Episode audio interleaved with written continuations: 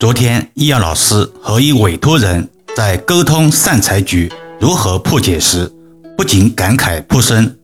有些结构性或者心钉性的煞局，在装修前调整是轻而易举的事情，但放到装修后，尤其是租房人各种条件限制的前提下，部分格局提升实在有难度。所以，易阳老师常常呼吁。装修前咨询风水格局是特别好的选择，而客厅作为男主人主要气场所在的宫位，关系着家庭运势和家庭关系的和睦，一定要使气顺畅地流通在客厅之中，不可有聚集晦气的死角，格局的吉凶就显得尤为重要了。今天带大家看一看客厅如何更有力的风水装修。一客厅忌讳财位五角，曾几何时，客厅的宽大成为首要条件。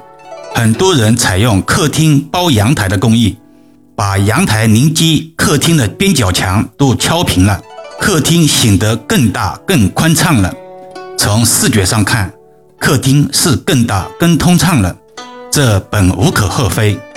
但稍微懂一点点风水常识的人都知道。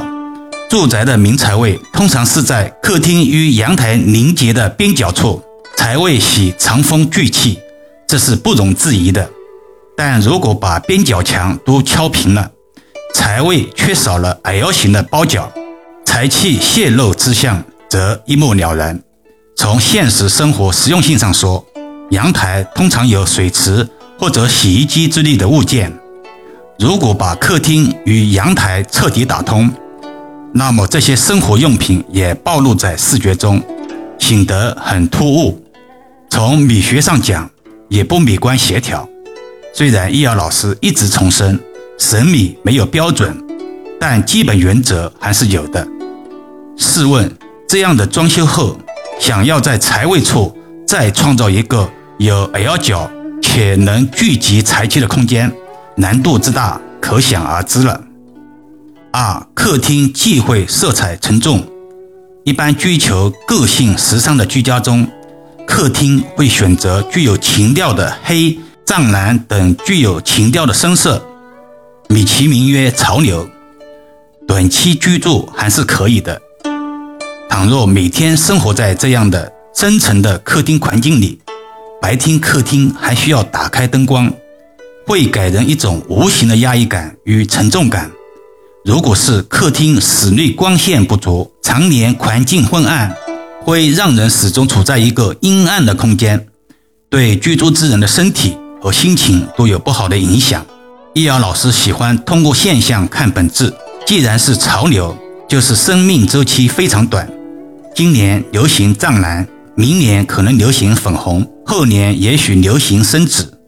昨天的潮流，或者明天就会成为落伍。从风水角度来看，易遥老师无数次重申，明厅暗房这种吉利的格局，客厅是家人的公共之所，光明正大才是王道；卧室是休息的区域，光线相对昏暗才符合国人的生活准则。我们一直说，风水源于生活，高于生活，服务于生活。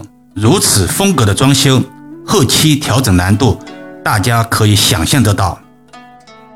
三、客厅忌讳异形，不管住宅是在古代还是在现代，户型都喜欢方方正正的，忌讳三角形、菱形等其他异形状的户型。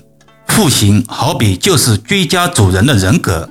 听到此处，不禁有人会疑惑：怎么会有异形的客厅呢？易阳老师作为资深人士，从业多年，确实见过新天格局异形的客厅。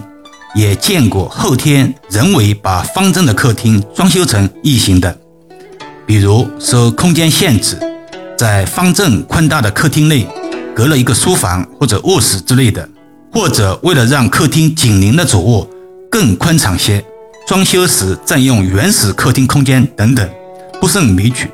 前面说过，客厅是阳宅风水属性上代表男主人宫位的所在。受到损伤的就不言而喻了。这样装修好的客厅，后期再通过风水调整，难度不是一般的大。好了，今天暂时先聊到这里吧。更多共享，请至易瑶文化主页收听、关注、点评、打赏、转发，或者手上有月票的听友可以给老师投上两票。虽然是手指动一动，却能让老师感恩许久。老师最近也开通了西密会员团，有兴趣的听友可以加入试试。另外，搜索关注公众号“易瑶文化”。